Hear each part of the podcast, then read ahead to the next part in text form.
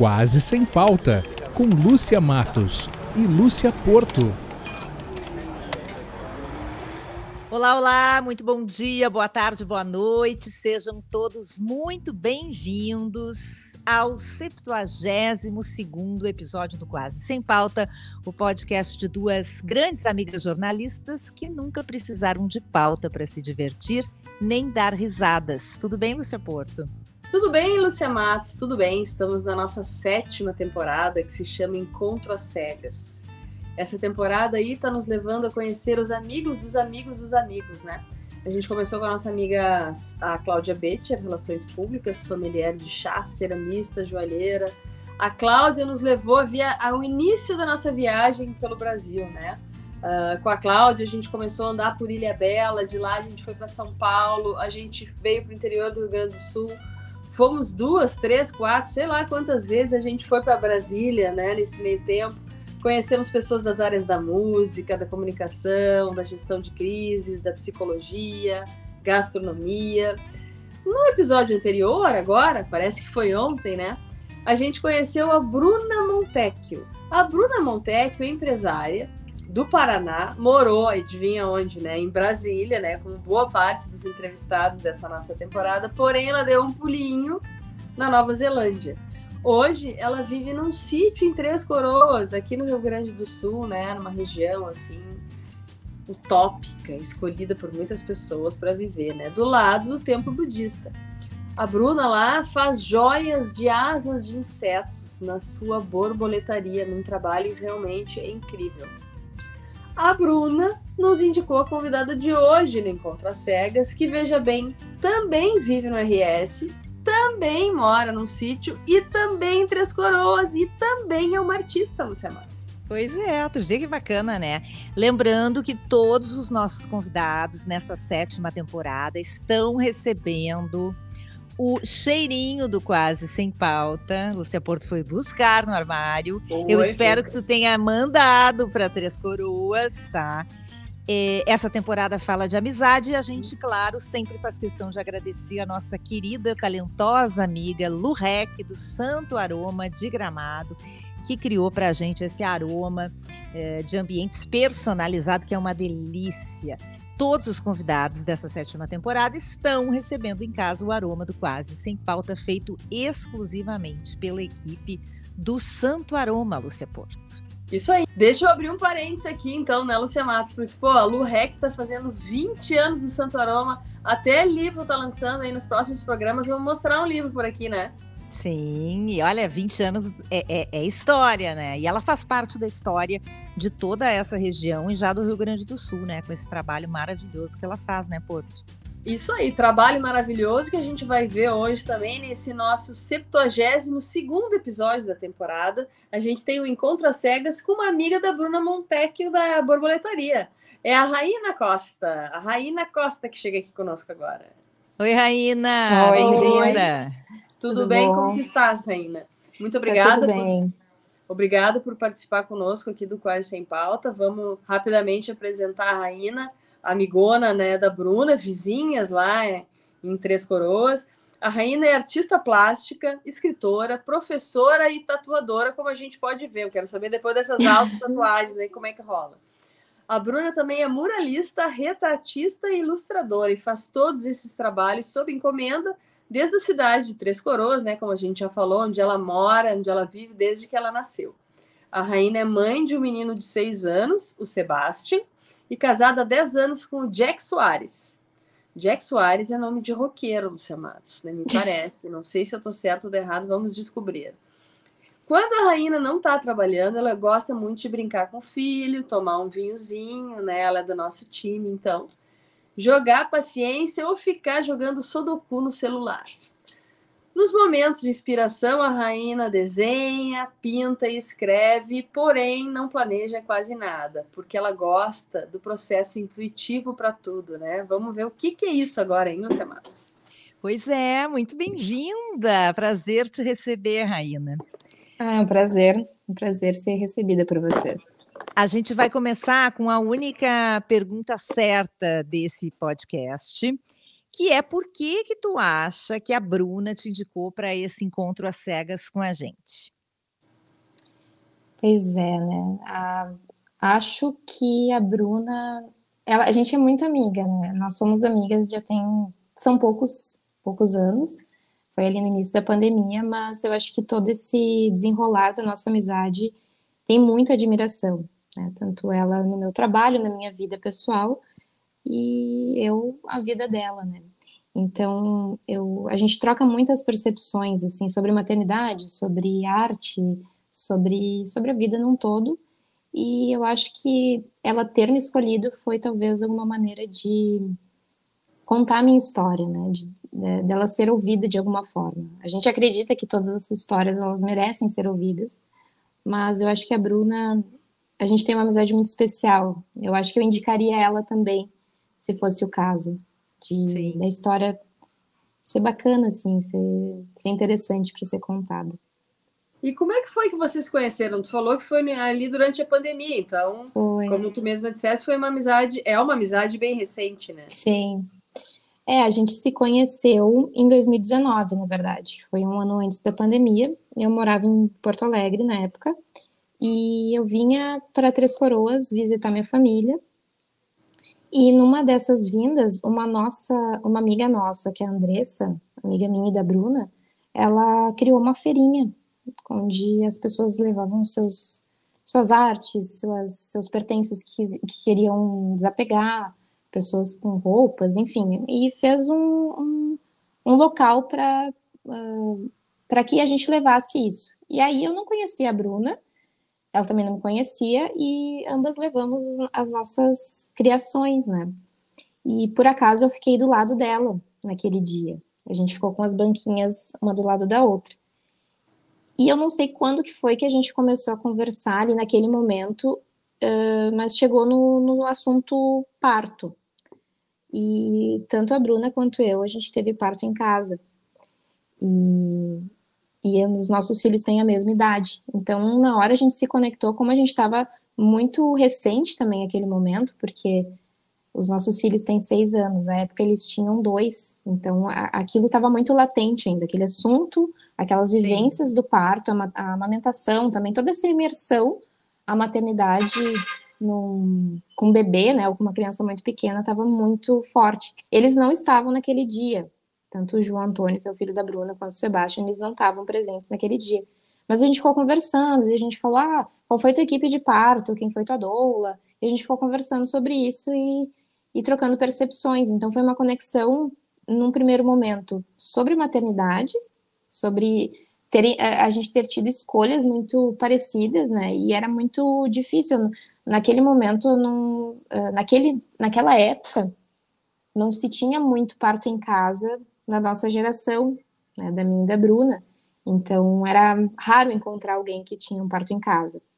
No parto humanizado, no hospital, a gente até encontrava, mas o parto domiciliar, não. Então, a gente logo se conectou e foi, uh, num primeiro momento, né, antes do, do assunto, foi levando as nossas criações. Então, foi pela arte, foi pela maternidade.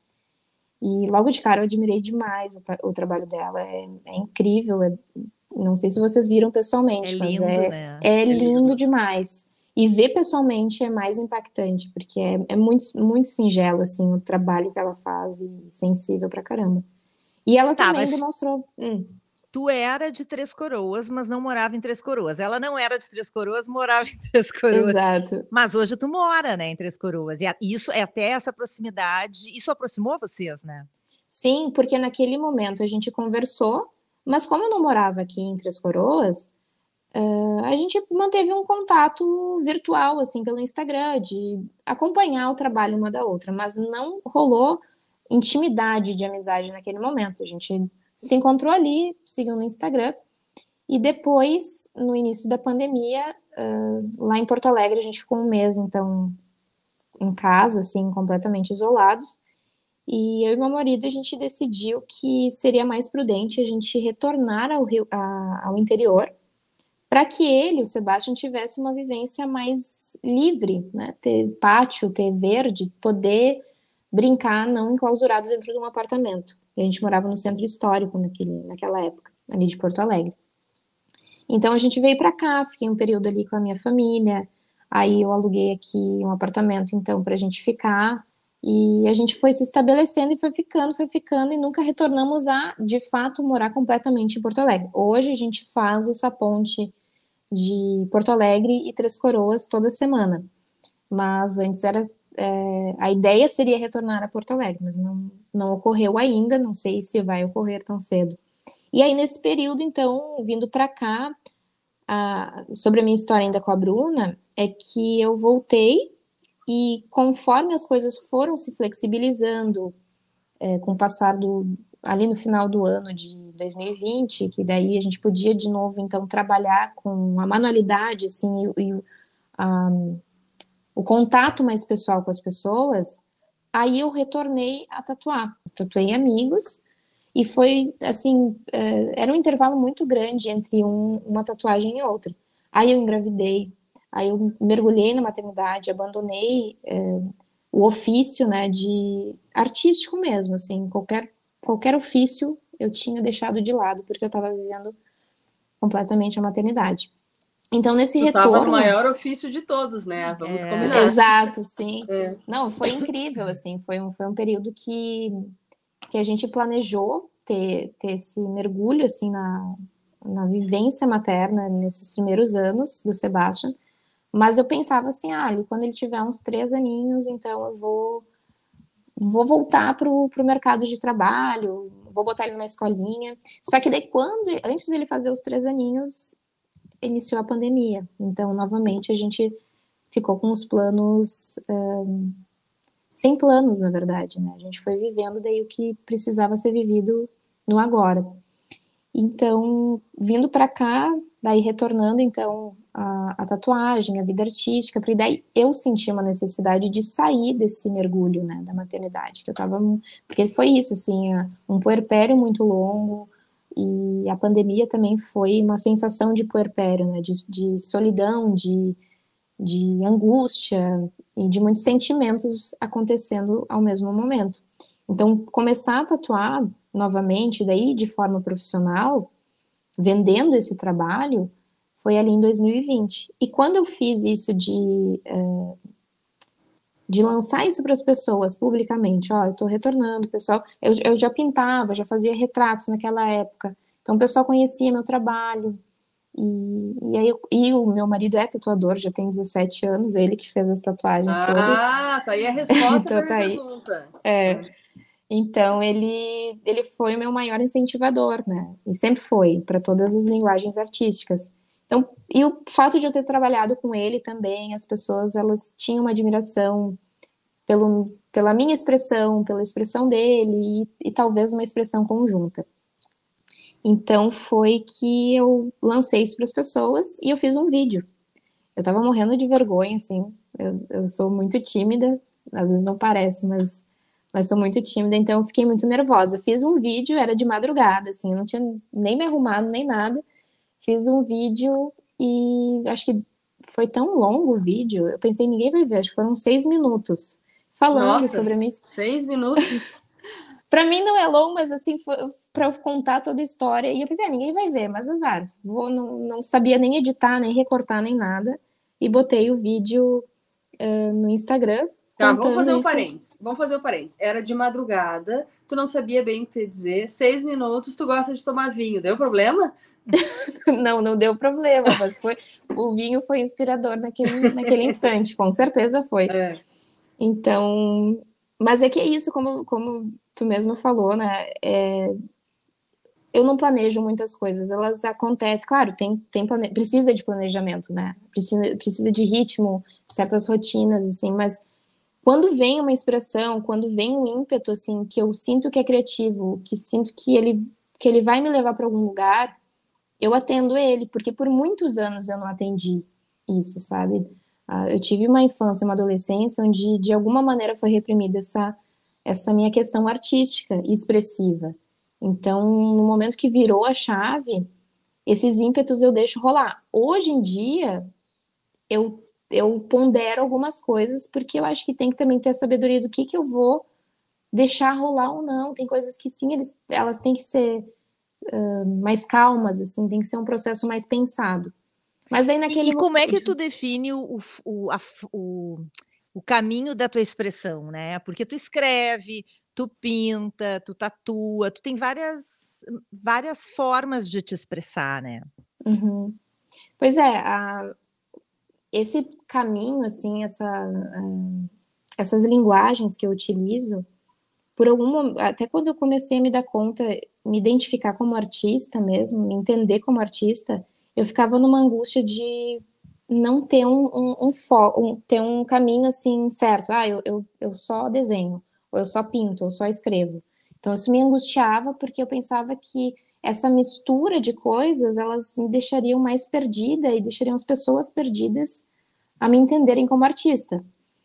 Então eu eu não sei te dizer qual é o caminho que eu que leva essa expressividade, mas eu acredito, eu acredito que a percepção que eu estou sempre alimentando em diversas linguagens artísticas também, através do cinema, da música, da literatura, da poesia, filosofia, enfim, essas percepções que eu que eu adquiro ao longo da vida, elas me dão inspiração para expressar. Então elas entram e saem, né, através de um, de um jeito natural, né? De um jeito natural, exatamente. Então é eu, eu, não, perdão, é dizer assim que é uma coisa interessante a gente acompanhar esse processo criativo, né, Lucia Matos? Nós que somos pessoas, apesar da gente ser de humanas, né? Hum. Nós somos pessoas. E não saber mais... fazer contas. Não, tu não sabe, eu sei fazer contas. É, mas eu ia dizer assim, apesar da gente ser de humanas, né, e a gente ter, assim, digamos, a mente um pouco mais livres do que esse povo das exatas aí, que a gente precisa e gosta muito que eles convivam, é, nós que convivemos também com pessoas ligadas à arte e à criatividade, é difícil da gente compreender esse processo criativo, né? Uhum. Isso que tu falou aí da, né, da, uh, do intuitivo, do desenho intuitivo, da criatividade. Eu acho que tu voltou um pouquinho no tempo e falou que na infância, é, pelo que a gente pôde depreender, era um pouco reprimido isso, né? Digamos assim, a tua vida é, ia ser encaminhada para o outro lado e tu deu uma volta em algum momento, foi isso? Eu acho, não sei se ela iria para outro lado, num aspecto de ofício ou de desejo, mas a, a minha timidez era tão grande, era, era tão difícil me expressar, falar com as pessoas era completamente difícil, era muito tímida, muito mesmo, chegava a doer. E como eu não tinha, é, não é que eu não fui incentivada quando criança, até a minha mãe, ela pintava, meu pai pintava, na família as pessoas elas um, escutavam música, assistiam filmes, então tinha todas essas essas linguagens. Bem ligada à cultura, família. Bem ligada à cultura, exatamente. Mas como eu era tímida, né, eu, eu, eu me sentia não vista. Hoje eu percebo, talvez não vista na, nas minhas necessidades naquele momento, né? Então foi muito reprimido nesse aspecto de não conseguir expressar, porque eu não, não sentia essa, esse conforto de expressar eu, era realmente bem desconfortável falar. Isso foi mudar é, quando eu conheci o Jack. É curioso, assim, quando eu comecei a trabalhar com ele, porque daí eu comecei a atender os clientes dele. E aí eu comecei a ter esse estímulo do, de me expressar, realmente, né? Então ele sempre foi um incentivador. Aí depois terapia também, né? E como Mas, é que vocês se conheceram? É, como é que tu conheceu o Jack? É, ele é, é daí, de Três Coroas? Ele é de Três Coroas também. Começou a namorar o chefe, conta a verdade. Era isso? Mas que povo Não. interessante o de Três é? Coroas, hein, Lúcia Porto? Poxa vida. Tem o templo budista, mas tem a guria que namora o chefe, casa com ele. Conta aí essa história.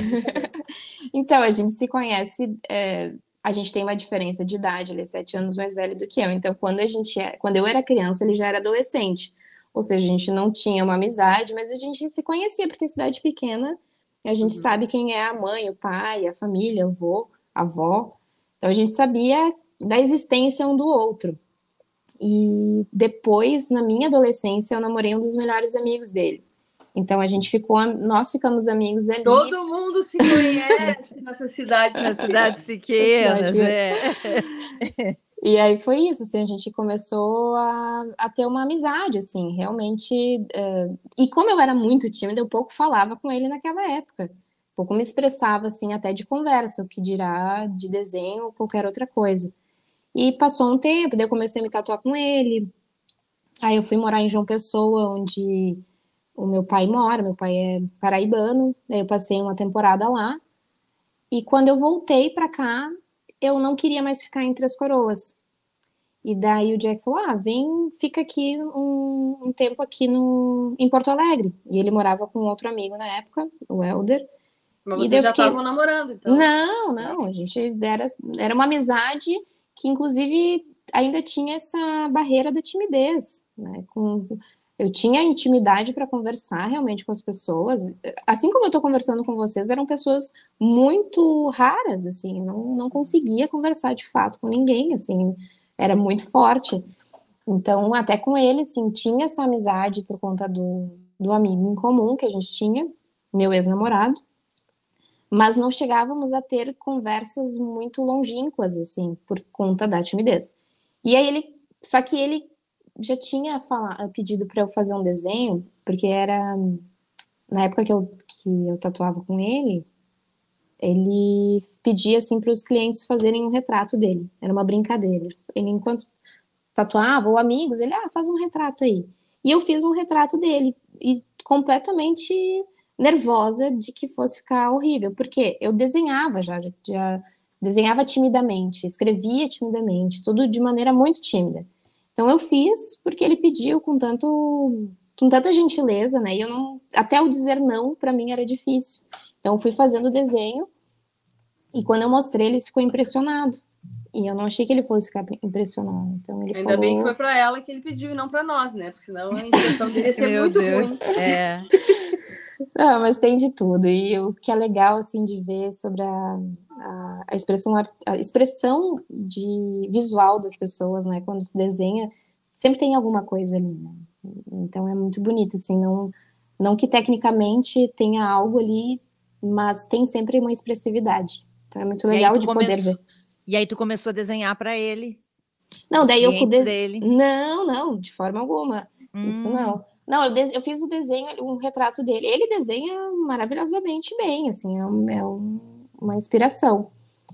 Ele pediu o retrato, se impressionou e ele ficou. Ele falou algumas coisas sobre o desenho que não fizeram sentido nenhum para mim. Hoje eu entendo tudo o que ele falou. E aquilo ali foi. Eu acho que acendeu alguma, alguma luz ali dentro de mim. Né? Então. E daí, depois disso, enfim, fui para Porto Alegre, fiquei um tempo lá. E daí comecei a trabalhar com ele, então. E daí foi, foi indo, daí a gente tá juntos hoje em dia. Há quanto filho. tempo já? Isso foi em 2013, hum, que daí eu fui lá para Porto Alegre, fazem 10 anos. Daí nesse tempo a gente foi, foi evoluindo aí em vários aspectos. Tu vê, né? Mas essa coisa aí, então, né? A, tinha essa expressão da arte que ela ficava um pouco assim em segundo plano, Aí tu criou coragem, talvez depois de muito empurrão, para fazer esse desenho e ele gostou e te disse uma coisa que talvez, pelo que tu tá falando, foi um pouco difícil talvez de ouvir, né? A avaliação que ele fez do desenho, pelo que tu tá falando, que na época tu não tinha entendido e agora tu, tu entende, né? Um, a vida do artista a gente sabe que às vezes vai muito para esse lado sem um planejamento, meio intuitivo mesmo, como tu fala mas também é bom a gente planejar, né? Então, uh, vocês agora têm um filho já também, as coisas a gente sabe que mudam quando isso acontece. O que, aonde tu acha que a arte vai levar vocês, assim? O que que, a, o que que tu pode esperar da arte aqui para frente, para a vida de vocês, já que vocês trabalham na mesma coisa também? Eu não... Aí que tá, eu, é, às vezes eu me faço essa pergunta, às vezes não, raramente faço, de onde eu me vejo daqui a alguns anos e eu não. Eu não, não, não me vejo assim, não, não é que eu não deseje algo, mas eu estou vivendo tanto agora, assim, nesse, na questão da, da expressão artística, né? Sentir esse processo como algo lento e, e, e fazendo agora, né? Fazendo pequenas alterações nesse processo técnico, perceptivo, expressivo, que eu, eu acredito que muitas coisas ainda serão criadas. Se a gente for ver uma, um período assim, ah, daqui cinco anos, daqui dez anos, eu acho que muita coisa vai ser produzida dentro dessa família aqui, né? Dentro do, do que a gente produz e cria, mas eu não consigo enxergar algo porque é tão muda tão rápido e, e pode levar são tantos os caminhos possíveis que eu não não gosto de limitar a pensar como que como que vai ser. Porque eu não, não tenho esse controle de como que vai ser esse trabalho mas a gente vai a gente entra em projetos juntos que são muito bacanas assim não só dentro não só na tatuagem mas na pintura na, no desenho, a gente já criou juntos uh, retratos, os murais né, que a gente faz nas paredes, a gente faz juntos também. Então é um, é um processo que tem dois ritmos, isso é muito interessante, porque eu tenho o meu processo, tenho o meu ritmo, tenho o meu traço, ele tem o dele. Então, quando encontra esses dois ritmos, quando bem intencionados e também uh, conscientes do que está sendo feito, ele ganha uma uniformidade. Esse fluxo, que esse ritmo, ganha um terceiro ritmo, sabe? Então, o que eu mais gosto de, de criar junto com ele é isso, assim, e, e colocando um filho junto desse, nesse, nesse esquema, é, porque são é. dois, duas pessoas criando algo em conjunto. Então, tem que ter um jogo de cintura, tem que ter um, uma consciência do que, que do que, que pode ficar melhor com o traço de um, de outro. E, e, é tão bonito ver, assim, ao menos nesse processo que a gente faz juntos de pintura, como é interessante ver que, que ganha uma uniformidade. A construção desse projeto, desse desenho, dessa pintura e da arte final, ela vai crescendo uniformemente. Então não destoa, ninguém se sobressai mais que o outro naquele momento. Mas isso é, é muito bonito que tu está dizendo, porque tu tá, eh, isso pode ser é, analisado do ponto de vista de um trabalho, de uma parceria profissional, de uma parceria de vida, né? Uma coisa uhum. é a uhum. tua vida, outra coisa é do teu marido e, e, outra coisa são vocês dois juntos, tanto como casal como como colegas de trabalho, por Sim. exemplo. Né? Que é bonito isso, Lucia Matos, tá inspirada. eu tô, né? Mas é, eu fiquei, eu fiquei ouvindo a Raína assim pensando, isso é muito bonito, Lúcia Porto. Uma coisa é a Porto, outra coisa é a Matos, e outra coisa é a Matos e a Porto juntas. É, exatamente. Eu tô fazendo é associações das nossas casas com os nossos maridos e mulheres, e tô vendo tu e o Meneghetti berrando um do lado do outro e a Ana com os gatos pintando. Tá? Não tá. É, é isso aí. É. Exatamente, a gente, é, a gente fala muito sobre a singularidade um do outro, né? Que como é importante deixar ela vir à tona. Então, inclusive num trabalho conjunto, inclusive numa relação conjunta, há de se preservar a singularidade de cada um. Com e, certeza. É... Tá, mas a Porto te perguntou onde é que tu te vê, né, no futuro. Ah, mas então eu vou te fazer uma pergunta mais complicada, é, menos complicada, menos complicada. é, mesmo que tu não te veja no futuro porque tu quer deixar rolar, fala um pouco dos próximos projetos teus ou da tua família, do teu, uhum. da tua uhum. dupla com o Jack. Tá. Então, a, depois que aconteceu aquela aquela aquela saída do mergulho da maternidade, né, que foi quando eu lancei aquele vídeo dos seis minutos lá, a Bruna, então, ela ela foi a primeira pessoa que que eu tatuei nesse nesse momento. Hum. Então foi ali que nossa amizade começou e a partir dali, daquele momento de ah, voltar a, a tatuar, eu comecei a engajar outros trabalhos artísticos, né? Então, as, uh, eu comecei mais efetivamente a, a, dar aulas de pintura e desenho, que eu já estava dando antes da, da pandemia, porque eu fiz magistério na adolescência, então já trabalhei com crianças, e aquela, o ofício da, de ser professora sempre foi muito gostoso para mim. Assim, eu sempre gostava muito de lidar com as crianças, com a educação, mas com, esse foi o caminho lá que tu perguntou anteriormente, né? Talvez eu teria seguido o caminho da, do da educação, do magistério. Então, mas que eu, naquele momento faltava alguma coisa que era a arte. Então, depois de todos esses, esses anos, de todos esses trabalhos internos e externos, da maternidade ter acontecido na minha vida, então me senti pronta para voltar a dar aula. Só que daí numa área onde eu sabia que eu ia ter um, um uma consciência maior, uma sensibilidade para poder de fato fazer uma diferença uh, na comunidade que, que eu estava inserida, né? Então voltei a dar aula e pintando por encomenda, fazendo as minhas produções pessoais, assim, as, as minhas necessidades de desenho, de pintura. Uh, as escritas estavam conjuntas ali no meio também. E então os projetos, acho que futuros, é seguir esses projetos que eu estou fazendo agora, que é dar aula, né? É, é, é, é, muito prazeroso trabalhar com as crianças, trabalhar a percepção, a expressão delas, e ver dia a dia, assim, porque eu, eu, eu deixo de uma maneira muito singular de cada um o seu processo, viverem o seu processo, né? Então não é uma, aquela, não é métodos rígidos, não, não, não fico fazendo cobranças rígidas, técnicas.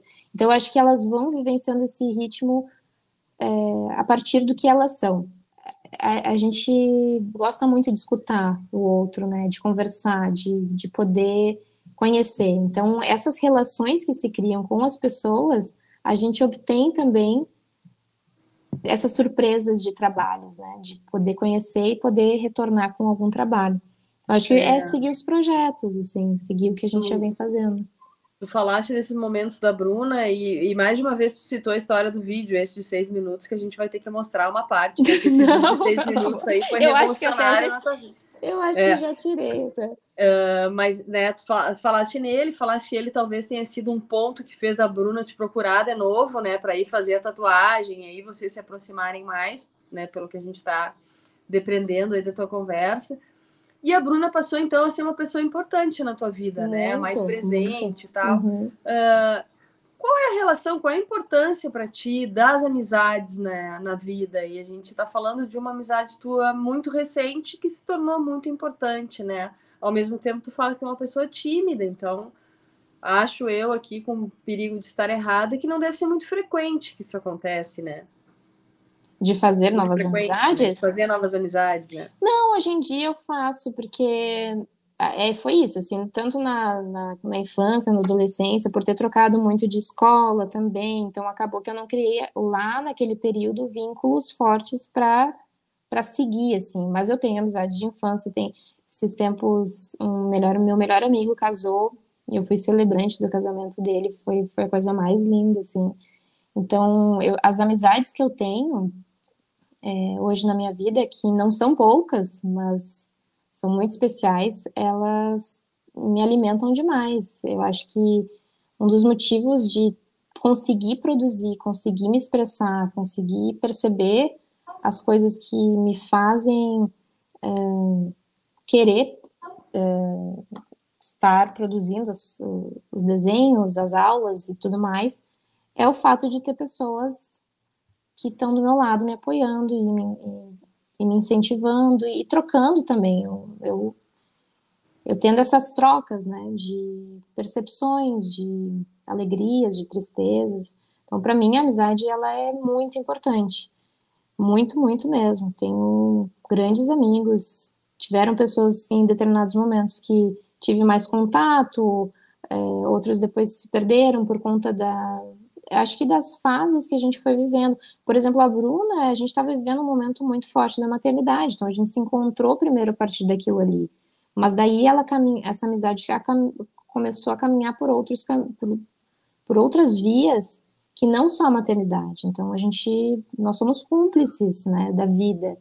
Assim uhum. como eu tenho outras pessoas também, mas que são de outros nichos, isso que eu acho legal, isso que eu curto no, no no ramo das minhas amizades, assim, é que, que elas, ela, eu troco, eu sou uma pessoa com a Bruna, eu sou uma pessoa com outra pessoa, não, não quer dizer que eu estou criando personagens, não, porque encontro dessas duas pessoas, de mais pessoas, tornam algo, algo também singular naquele, naquele instante, sabe?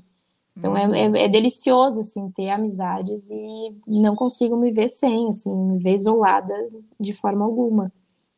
Bom, essa temporada é sobre amizades, se chama Encontro às Cegas. A Bruna indicou o teu nome para ter esse encontro às cegas com a gente. Então agora a gente quer saber, Raina, quem é que tu indica, que amigo ou que amiga tu indica para o nosso próximo encontro às cegas aqui do Quase Sem Pauta? Então, um, um, eu tenho vários amigos e amigas que eu gostaria de indicar, porque eu acho que tem muita história bacana aí para ser contada. Mas aí eu pensei assim, bah, quem é que ia gostar muito de falar? Quem tem uma história muito legal? E daí eu pensei no Maurício, o Mal Mal, meu amigo, que conheci quando eu fui morar em Porto Alegre. E ele é um cara muito inteligente, queridíssimo, talentoso. Ele é músico, ele é professor também. Ele está fazendo um trabalho incrível que eu fico encantada com as crianças, que é de alfabetização musical. E esse momento que ele está vivendo, assim, na, na arte, na música, é tão bonito, assim, que a, mesmo com toda, assim, ele tem toda uma história bonita para contar, mas eu acho que isso esse projeto aí merece ser conhecido e, e visto pelas pessoas também. Pô, que legal! Então vamos falar Muito de bem. música no próximo programa, Lúcia Massa. A gente gosta dessa pauta, né? Muito bom. Música, educação, muito bom.